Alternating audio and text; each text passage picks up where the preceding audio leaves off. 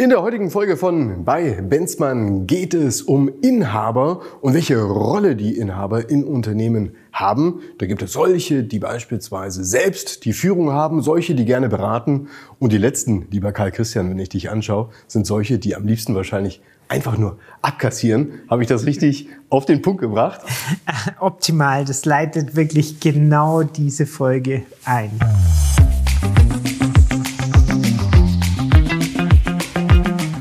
Bei Benzmann, der Podcast. Management und Märkte im Wandel mit Rolf Benzmann und Karl Christian Bay.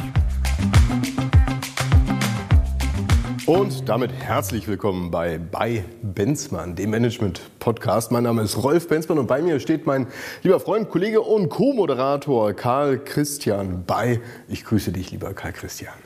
Ich grüße dich auch, lieber Rolf, und freue mich sehr, dass wir heute den Podcast aufzeichnen. Ja, es geht um niemand Geringeres als den Inhaber eines Unternehmens. Wir haben in den vergangenen Podcast-Folgen eine wirklich große Rundreise gemacht über den C-Level hin natürlich auch zum Aufsichtsrat, zum Beirat. Und in der letzten Folge des Beirates haben wir schon äh, angekündigt, dass wir uns heute über die Inhaber von Unternehmen unterhalten wollen. Ich denke, es macht zu Beginn erstmal Sinn, lieber Karl Christian, dass wir, naja, eine saubere Trennung erstmal vollziehen. Nicht jeder, der sozusagen Unternehmer ist, ist witzigerweise auch gleich Inhaber. Das fand ich zuerst in der Tat ein bisschen ungewöhnlich. Ja, das stimmt. Also wir haben, wenn wir das Thema versuchen einzugreisen, mal ganz grundsätzlich zwei Arten von Gesellschaftern. Gesellschafter sind eben die Anteilseigner an Unternehmen.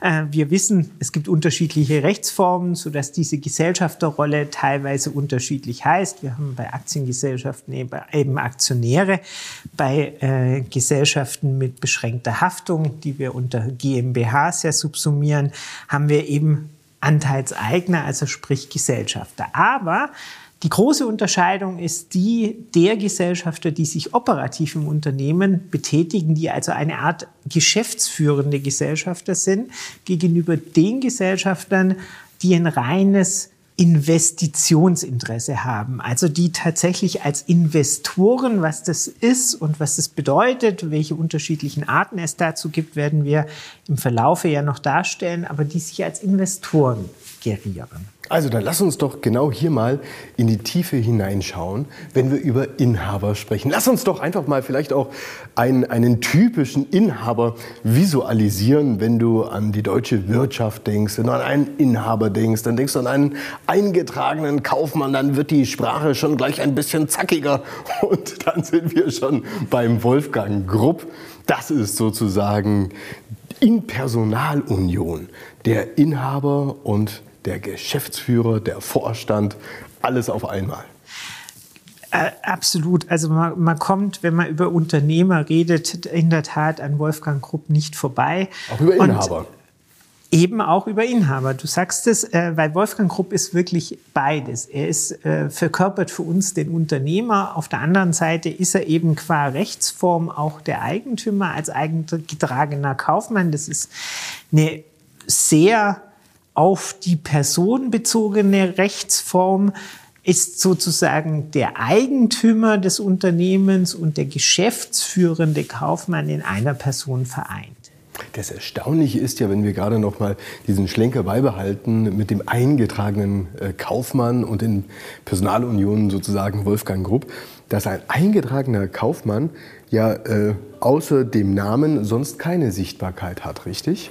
Wenn du darauf ansprichst, dass ein eingetragener Kaufmann jetzt äh, von, von, der, von den gesellschaftsrechtlichen Ausprägungen die einfachste Form ist und wir, wir tatsächlich hier im Handelsrecht ver, verfußt sind oder verhaftet sind noch und kein, kein Spezialgesellschaftsrecht wie für die GmbHs oder für die Aktiengesellschaften haben, dann ist das absolut richtig. Ich würde trotzdem den eingetragenen Kaufmann als Urtypus des personengetragenen Kaufmannsbegriffs und auch in der Ausprägung der Kaufmannseigenschaften des Handelsrechts auf keinen Fall unterschätzen. Und er hat zugegebenermaßen früher eine größere Rolle gespielt als jetzt.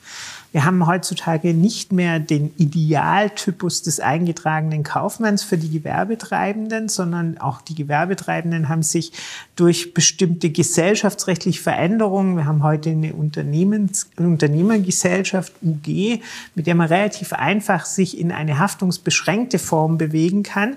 Das hat dazu geführt, dass der eingetragene Kaufmann etwas an Relevanz verloren hat und dass tatsächlich Personen, die Haftungsbereitschaft mit unternehmerischem Geschick verbinden, wie das ein Wolfgang Krupp ja auch äh, sehr stark medial verkörpert, ähm, zunehmend abnehmen. Dann lass uns doch jetzt mal in die Tiefe gehen. Wem gehört eigentlich das Unternehmen? Antwort könnte man ja einfach sagen, dem Inhaber. Ja, genau. Was uns zu der Frage bringt, wer sind die Inhaber oder wer ist der Inhaber? Genau, also im Unterschied zu, dem, äh, zu den Begrifflichkeiten Geschäftsführer, Aktionär, GmbH, Anteilseigner, ist eben tatsächlich der Inhaber kein, keine Begrifflichkeit des Gesellschaftsrechts. Das ist eine umgangssprachliche Ausprägung von dem, dass jemand ein Interesse an dem Unternehmen hat und es steuern kann. Wir haben keine, keine dezidierte Beschreibung, was juristisch mit einer Inhaberschaft gemeint ist, wenn wir jetzt von den typischen Gesellschafter Rollen ausgehen, die wir jetzt gerade heute ja besprechen wollen. Du hast im Nebensatz gesagt, ein Inhaber kann es steuern, muss es aber nicht sozusagen steuern. Aber wenn er es steuern möchte, gibt es denn da aus deiner Sicht eine Regel, was er dafür benötigen sollte? Also gibt es bestimmte Höhen von Anteilen, die beispielsweise notwendig sind oder zielführend sind, um als Inhaber ein Unternehmen selbst steuern zu können?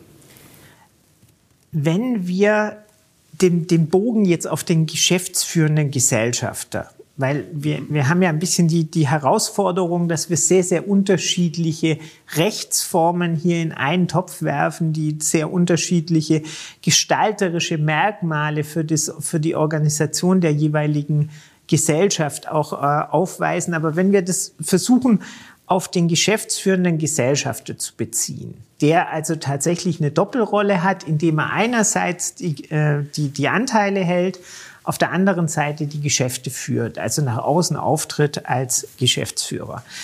Dann ist es sicher so, dass jemand, der diese Doppelrolle unternimmt, tendenziell entweder der Gründer des Unternehmens ist oder diese Anteile übernimmt im, im, in einem familiären Kontext. Auch dafür gibt es ja viele, viele Beispiele in der, in, der, in der Praxis.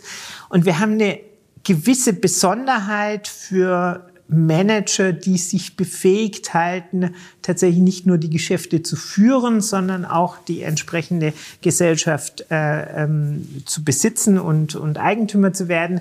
Das sind dann Fallkonstellationen des Management Buy-in. Das heißt, der Manager kauft sich ein in ein Unternehmen oder in, in dem Fall, dass ein bestehendes Management eine Gesellschaft übernimmt, an der sie bisher als Fremdgeschäftsführer engagiert war, dann wäre es der Management Buyout. Also das sind so die drei wirklich klassischen und vorherrschenden Typen, also eigene Gründung oder äh, eine familieninterne Übertragung oder aber ein Manager, der sich einkauft in ein Unternehmen. Kann man denn bei diesen Abstufungen, die du jetzt vorgenommen hast, auch qualitative Unterschiede beispielsweise feststellen? Ja, ich glaube, ich glaube durchaus. Ähm, fangen wir wieder bei dem Gründer an. Also der Gründer beginnt ja mit einer Geschäftsidee. Also keine Gründung ohne Geschäftsidee. Das heißt, der, der Gründer muss diese Geschäftsidee auf die Straße bringen. Das heißt, Umgekehrt, er ist der geborene Geschäftsführer für diese Geschäftsidee. Ich habe tatsächlich äh, noch nie einen Fall erlebt, dass ein Unternehmen gegründet wurde und direkt mit einer Fre Fremdgeschäftsführung erfolgreich war. Sondern der Gründer legt im Regelfall sein Kapital, sein Engagement, sein Know-how, seine Verbindungen, seine Idee in dieses Unternehmen und entwickelt dieses Unternehmen bis zu einem bestimmten Moment, an dem er sich anders finanziert, an dem er Gesellschafter reinnimmt oder äh, gegebenenfalls auch aus der Geschäftsführung zurücktritt. Also dort ist, ist diese Verbindung zwischen Eigentumsinteressen und, und, äh, und Interessen an der Führung der Geschäfte so, so ganz dominant. Demgegenüber ist es in den äh, Fällen, die wir so als Familienunternehmen äh, bezeichnen und bei denen tatsächlich Unternehmen über Generationen in, äh, in, in Familien gehalten und damit auch übertragen werden und die sich noch nicht entschieden hatten, diese Geschäftsführung an äh, fremde Geschäftsführer ähm, zu vergeben, so dass die Qualität des Gründers in den nachfolgenden Generationen nicht zwingend ist. Oh, da gibt es diesen geflügelten Satz, ne? Die ersten genau. gründens, die zweiten und so weiter. Wie geht das nochmal genau. weiter?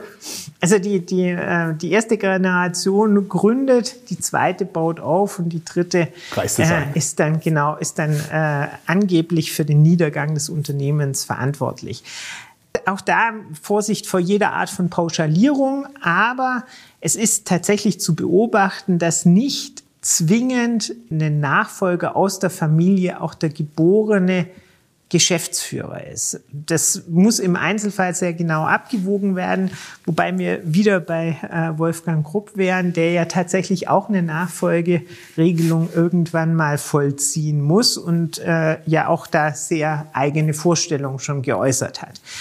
Ähm, das ist aber eine Herausforderung für jedes Familienunternehmen, sich immer die Frage zu stellen, ist aus der eigenen Familie die Geschäftsführung, die dann wieder Kapitalinteresse und operative Führung vereinen würde, gegeben oder gibt es Notwendigkeiten, eine Fremdgeschäftsführung zu installieren? Die letzte Fallgruppe, die wir betrachtet hatten, die Manager, die sich berufen fühlen, über ihre erfolgreiche Fremdgeschäftsführung sich jetzt auch im Anteilsbesitz zu verwirklichen, die haben im Regelfall die entsprechende Kompetenz ja bewiesen schon, sonst würden sie nicht aus der, aus der Situation heraus agieren. Und da gibt es natürlich auch Fälle, in denen das nicht, nicht gut lief, aber grundsätzlich ähm, verfügen die Personen jedenfalls über die Geschäftsführungskompetenz. Nun sprechen wir ja in der heutigen Folge eben über Inhaber und letztendlich auch über die Sinnhaftigkeit einer Inhaberkonstellation bei Unternehmen. Also wann ist es sozusagen zuträglich für ein Unternehmen, ähm, was auch die Wertschöpfung des Unternehmens hat. Und auf der anderen Seite, wann wird es gefährlich, wenn ein Inhaber eine bestimmte Verhaltensweise oder eine bestimmte Art und Weise einzuwirken an den Tag legt.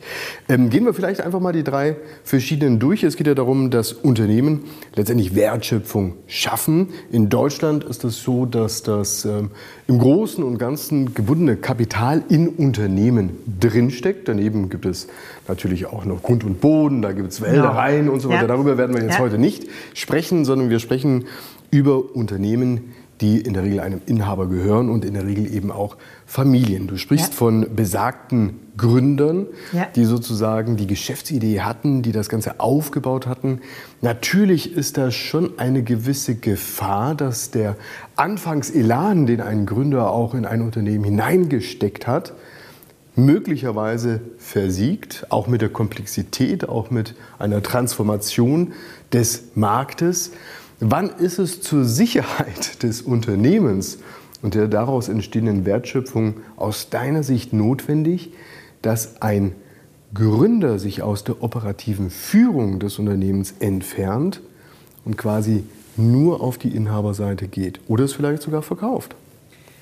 Ich glaube, das lässt sich schwer als Bauplan oder als, als Rezept begreifen. Ich glaube, das kommt individuell auf die Situation des Unternehmens, aber auch auf die persönliche Situation des Gründers, also des geschäftsführenden Gesellschafters an, ob und inwieweit es seinen Input, den er ja ursprünglich gegeben hatte, noch in der Geschäftsführung braucht oder ob gegebenenfalls er in einer anderen Funktion für das Unternehmen wertvoller sein könnte.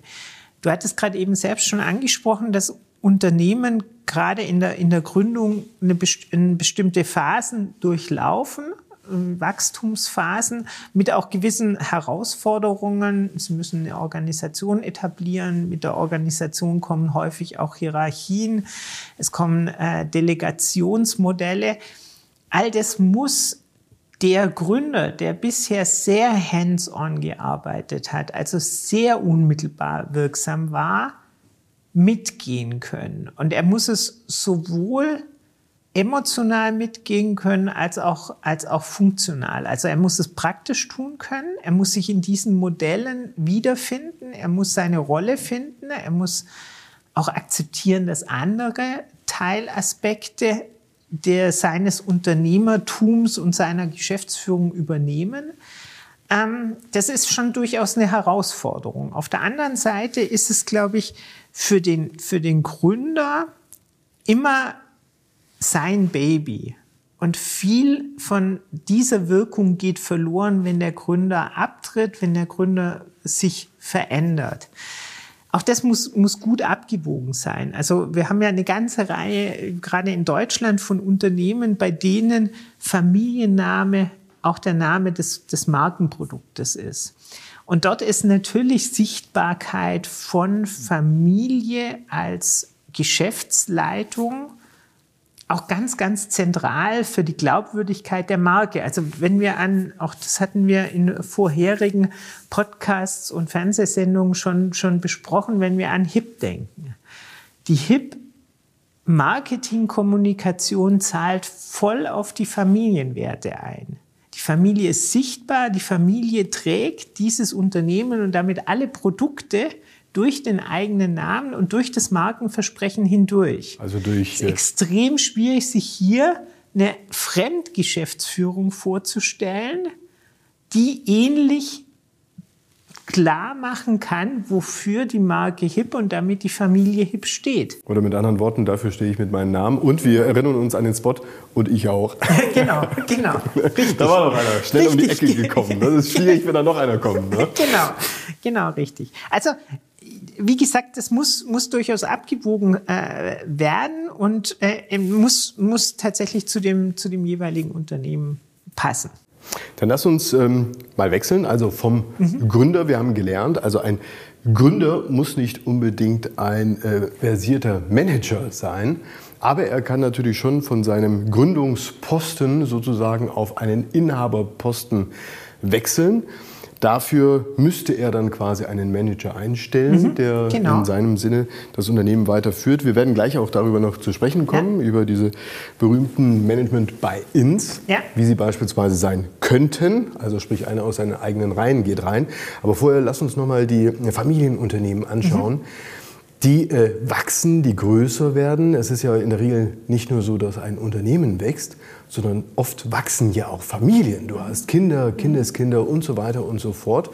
Und die bekommen halt auch etwas von diesem Kuchen ab. Mhm. Da besteht natürlich schon eine gewisse Gefahr, wenn der Kuchen gar äh, mannighaft äh, verteilt wird, dass am Ende sich ein Paar um die Brösel zanken und wer kriegt noch eine Sahne drauf und so weiter. Was ja, ist Kuchen, denn tatsächlich Praxis? Kuchen ist ein schönes Stichwort. Ähm, man kann sich sicher hierzulande noch gut an die Aufspaltung oder Aufteilung von Balzen in Balzen und Lorenz, also in süß und sauer, ähm, erinnern, auch das ist ein familieninterner Vorgang gewesen. Äh, Familienstämme haben sich so geteilt. Das ist ähnlich äh, bei anderen großen deutschen Familienunternehmen passiert. Das ist überall dort auch möglich, wo das Unternehmen die Substanz hat, dass sich äh, die Unternehmens ähm, Teile auf unterschiedliche Familienstämme verteilen kann. Es gibt aber eine ganze Reihe deutscher Unter Familienunternehmen mit unterschiedlichen Stämmen, die in dieser Logik nicht separierbar sind und bei denen dann tatsächlich durch Fremdgeschäftsführungsstrukturen und einer Familie, die zurücktritt, die dann häufig auch in den, äh, in den äh, Konstellationen noch idealerweise einen extern besetzten Beirat hat. Darüber hatten wir in der, in der letzten Podcast-Folge gesprochen. Und dadurch sogar noch so eine Art Mediation oder Vermittlerrolle äh, hat zwischen Familie und, und Fremdgeschäftsführung. Das kann durchaus ein konstruktiver Lösungsansatz sein, absolut. Ich würde ganz gerne ähm, gerade bei den Unternehmen, die eben einer Familie gehören, mit dir nochmal eine kleine Differenzierung vornehmen wollen. Da gibt es doch einerseits solche Unternehmen, die, sag ich mal, zu 100 Prozent einem Inhaber gehören. Mhm. Gibt es ja durchaus. Ja, ja. Das ist dann derjenige sozusagen, der im Hintergrund die Fäden zusammenhält und alle Anteile auf sich vereint. Könnte heißen, dass ähm, diese Unternehmen bisweilen einfacher zu steuern sind, weil ich eben nur einen Gesellschafter habe. Könnte aber auch heißen, dass diese Unternehmen schwerer zu steuern sind, weil ich nämlich auf der einen Seite eben nur ein Gewicht das habe. Eine höhere Abhängigkeit. Und eine höhere Abhängigkeit Absolut. habe. Was ist denn hier, sag ich mal, das Richtige aus deiner Sicht? Auch, auch eine wirklich ernsthaft schwierige Frage, weil da dazu müsste man wirklich das jeweilige Unternehmen betrachten. Es ist gar nicht so, dass wir in Deutschland überwiegend äh, ähm, Gesellschaften haben, die zu 100 Prozent im Eigentum von irgendjemand stehen. Haben wir nicht. Die meisten Unternehmen haben mehrere Gesellschafter. Das hängt auch ein bisschen damit zusammen, dass, und darüber werden wir ja noch sprechen, der Gesellschafter natürlich auch in wesentlichen Finanzierungsanteil leisten muss. Also wir haben im Gesellschafter die Eigenkapitalfinanzierung verkörpert. Wenn die nicht mehr reicht, dann kommt erstmal Fremdkapital über Banken oder andere ins Unternehmen. Das ist aber unter Umständen auch nicht ausreichend, sodass es dann vielfältig auch zu Transaktionen im Eigenkapital kommt, dass also tatsächlich Anteile verkauft werden, neue Gesellschafter hinzutreten. Von daher haben wir unabhängig von der Möglichkeit, äh, sich, sich an Unternehmen durch Transaktionen zu beteiligen, vielfältig auch im Lebenszyklus eines Unternehmens die Notwendigkeit, sich durch Beteiligungsmodelle eigentlich auch zu finanzieren. Das mal als, als Vorbemerkung noch zu dem Punkt, was ist besser? Logisch, eine 100% Gesellschaft ist in der Entscheidungsfindung deutlich einfacher. Das sagt der Patriarch, was Sache ist.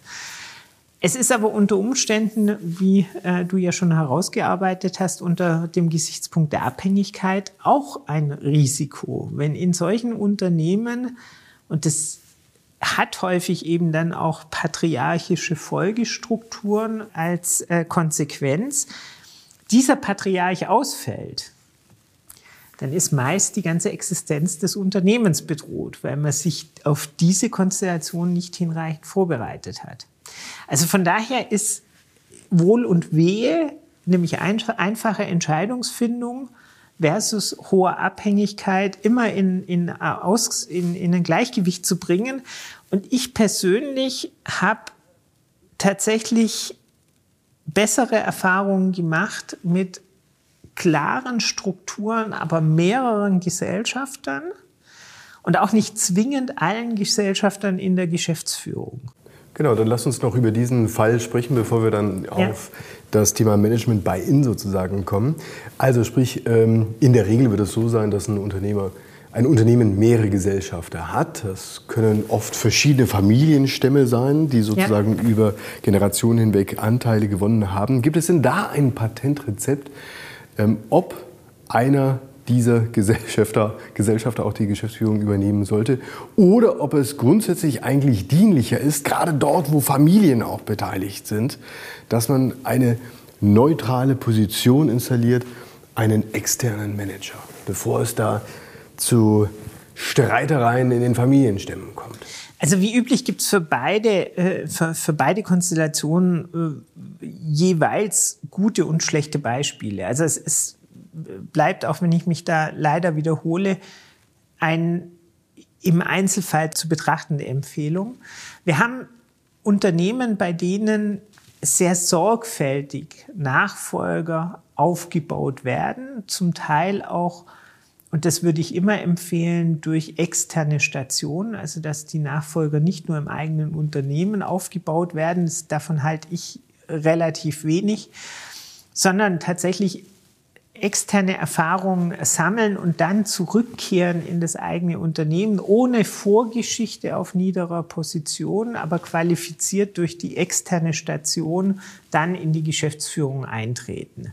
Ob und inwieweit hier notwendigerweise eine Zwischenstufe einer Fremdgeschäftsführung vom Vater auf den Nachfolger notwendig wird, ähm, hängt natürlich auch ein bisschen zeitlich äh, davon ab. Also es gibt auch bekannte Beispiele, bei denen die Nachfolger einfach zu jung waren, also sprich der Patriarch zu alt und die, die, die, die Distanzen zu groß. Dann hat man Fremdgeschäftsführung temporär etabliert. Das ist dann nicht immer so ganz glücklich, weil dies ist eine Fremdgeschäftsführung auf Zeit, bei der man von vornherein weiß, die ist auf Zeit angelegt.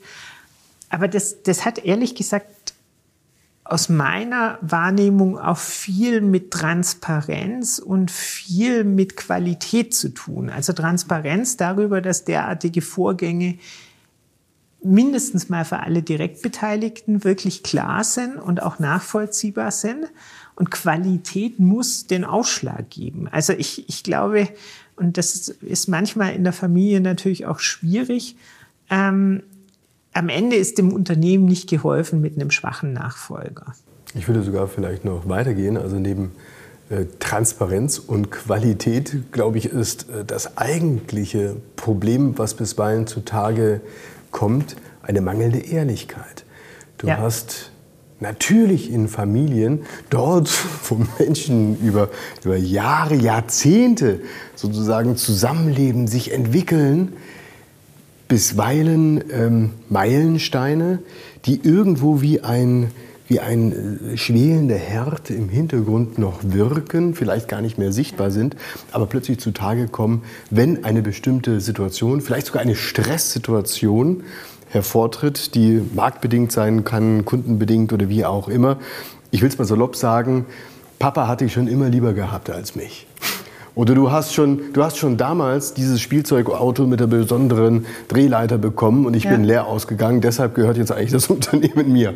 Solche Sachen können natürlich passieren. Absolut. Und ich, ich glaube, man muss sich dieser Beziehungsebene in diesen Konstellationen besonders bewusst sein. Also man trägt Beziehungselemente in ein Organismus, das ist das Unternehmen ja in letzter Instanz rein, die nicht von diesem beherrscht werden können, also die von außen dem, äh, dem Organismus übergestülpt werden und außerhalb gelöst und geklärt werden müssen.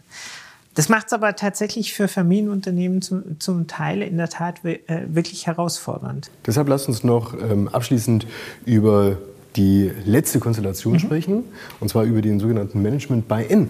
Also, so wie ich das verstehe, handelt es sich dort um einen, sag mal, tapferen und fleißigen Mitarbeiter, der sich in dem Unternehmen bewährt hat, in meinem Unternehmen bewährt hat. Ich habe Vertrauen zu ihm aufgebaut.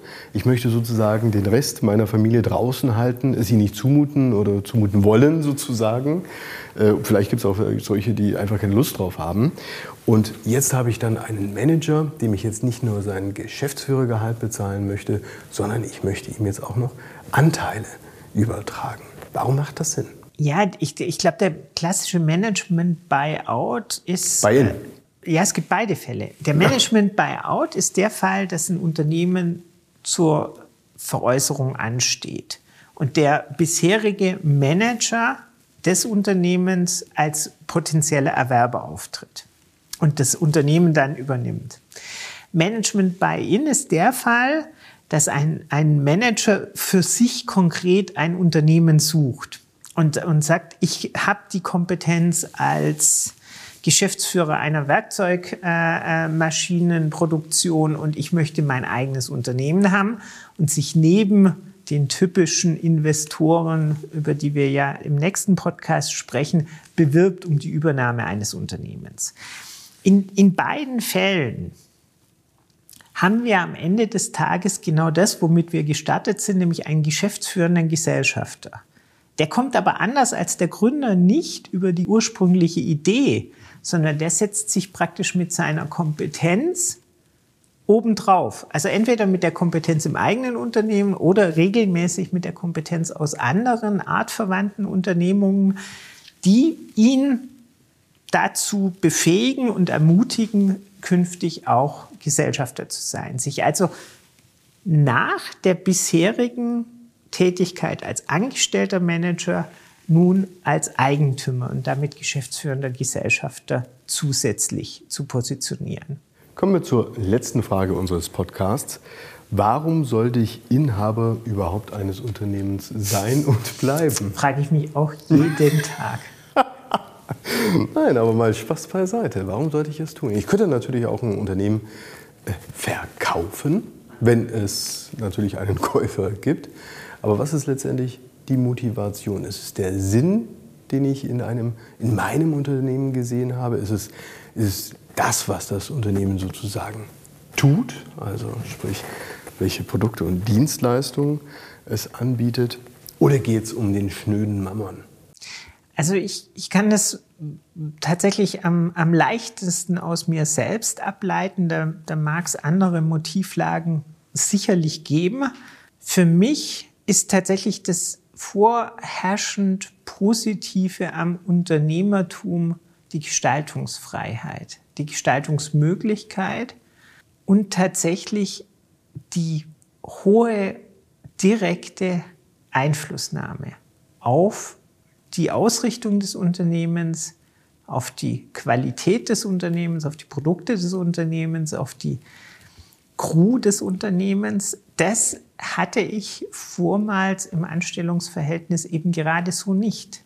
Also wir konnten nicht disponieren über all diese letztendlich relevanten Elemente für den unternehmerischen Erfolg. Und was ich bisweilen auch immer wieder von Unternehmern höre, schon auch naja, der Umstand, Unternehmertum als eine Art Spiel zu betrachten.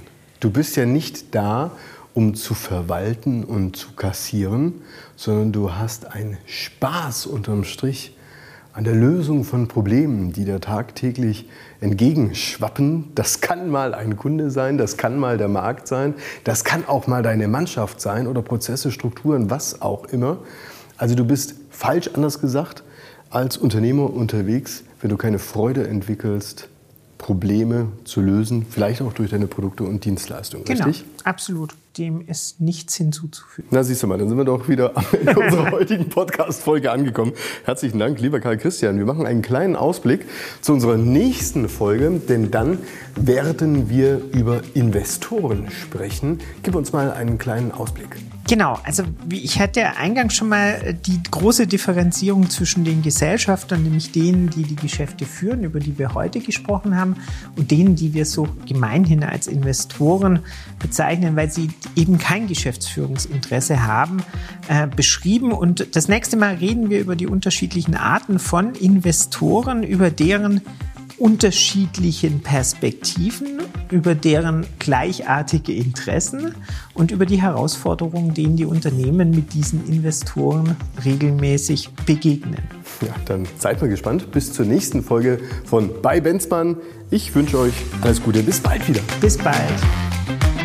Das war Bei Benzmann, der Podcast. Management und Märkte im Wandel mit Rolf Benzmann und Karl Christian Bay. Bis zum nächsten Mal.